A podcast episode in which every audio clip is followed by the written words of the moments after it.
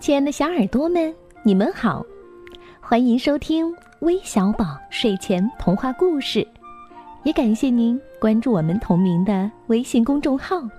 我是珊珊姐姐。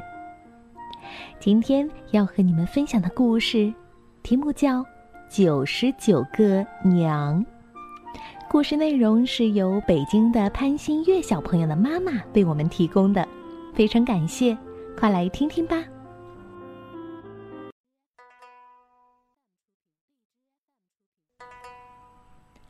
从前，山东有个谭家村，村里有个财主叫谭福厚。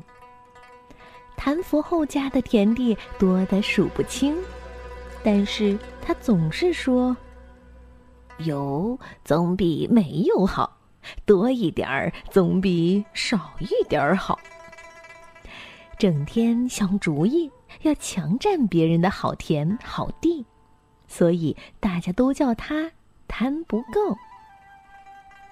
谭福厚的老婆胡氏，头尖儿、腿短、肚子大，人们都叫他大杏仁儿。大杏仁儿仗着弟弟是县官，不但爱享受，家里大大小小的事儿也都得听他的。有一年，几个月没下雨，禾苗子都发黄。村人们急得到处挖井打水。谭家有个佃农名叫大壮，他和老婆也在附近挖井，挖了几天，一滴水也没有。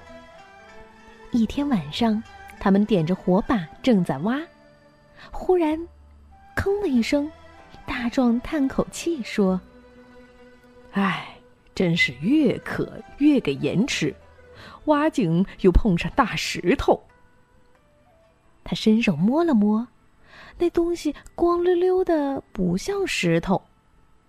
大壮小心的往下挖，结果挖出一个大瓷缸。夫妻俩便把瓷缸抬回了家。到家后，大壮把瓷缸洗干净，发现原来是一个蓝色的瓷缸。中间还画着两条红龙。大壮的老婆说：“家里正好缺水缸，明天你去山里挑些水装在水缸里，我也好用来洗米煮饭呢。”第二天，大壮走到很远的山里去挑水，来来回回走了十几趟，才把大水缸蓄满水。大壮的妻子从水缸里舀水出来洗碗洗菜。第二天早上，当他要舀水煮饭时，忍不住叫起来：“咦，水缸里的水怎么还是满的呢？”大壮听了，跑过来，也舀一桶水试试看。没多久，水缸的水又涨满了。大壮夫妻高兴极了。连忙跪下来说：“啊，谢谢谢谢老天爷送我们这个宝贝，以后啊，我们再也不怕天旱了。”从这一天起，大壮和老婆用缸里的水浇地，还把水分给邻居使用，而水缸里的水永远都是满满的。这个消息一传十，十传百。传到了贪不够的耳朵里，他马上带着儿子谭才赶到大壮家。他们躲在门后，把水缸的神奇瞧得一清二楚。谭不够看得两眼发直，想出一个主意。他一把抱住那只大水缸，对大壮说：“你怎么可以偷走我的宝缸啊？”大壮说。这口缸是我从地里挖出来的，怎么是你的呢？谭不够问道：“你种的地是谁的？”大壮气得说不出话。谭不够把眼睛一瞪，说：“从我地里挖出来的东西不是我的，是谁的呀？”说完，便和谭才动手抢宝缸。谭不够抢走宝缸。还把大壮告上公堂。县太爷一看是姐夫来告状，不管三七二十一，先打大壮四十大板。大杏仁儿和贪不够得了宝缸，连忙叫家丁把宝缸抬回家。他们回家后，立刻把一个元宝放进缸里。过一会儿，他们把金元宝拿起来，再一看，缸底又冒出一个元宝。摊不够，笑得嘴都合不拢了，说：“哈哈哈哈！这一下我可发财了哟！那些穷小子只知道要水，不知道要元宝，真是天生求命。”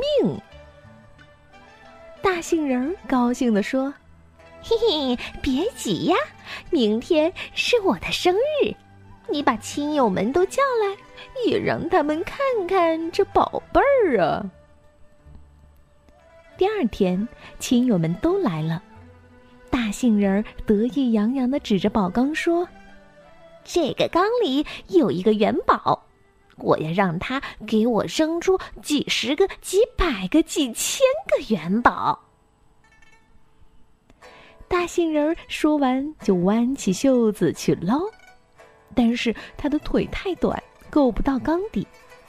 谭才帮他娘搬了一张椅子来。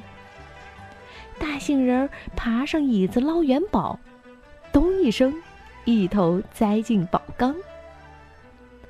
谭才吓了一跳，连忙把大杏仁儿从缸里拉出来。大杏仁儿头上碰了个大包，鼻子也撞出了血。儿媳妇儿赶紧帮他擦血。忽然，缸里有人喊：“快快快拉我上去呀！”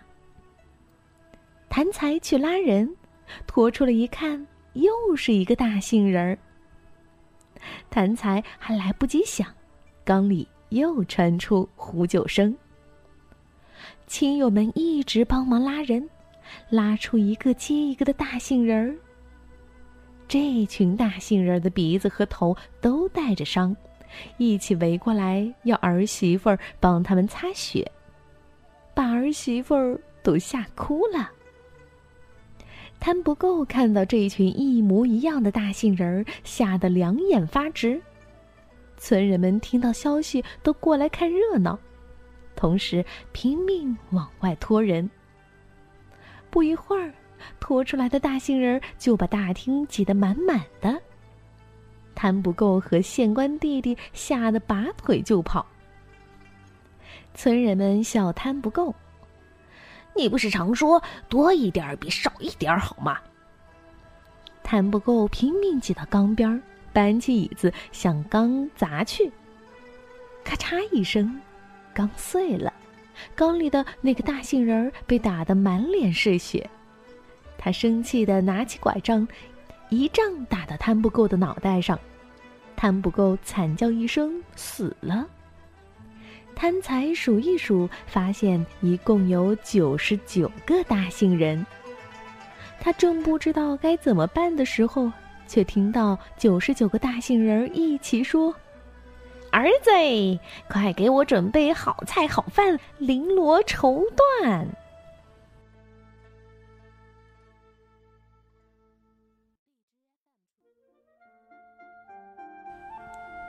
好了，故事听完了。如果你也有好听的故事想推荐给大家听，记得把故事内容发到我们的微信公众号“微小宝睡前童话故事”，我们在这儿等着你哦。那最后，我们要将故事送给来自四川达州的秦小琪、秦子杰，来自浙江的陈俊豪，来自河北廊坊的杨卓涵、杨志涵。还有来自山东济南的李瑞杰，感谢你们的点播，我们明天再见，晚安。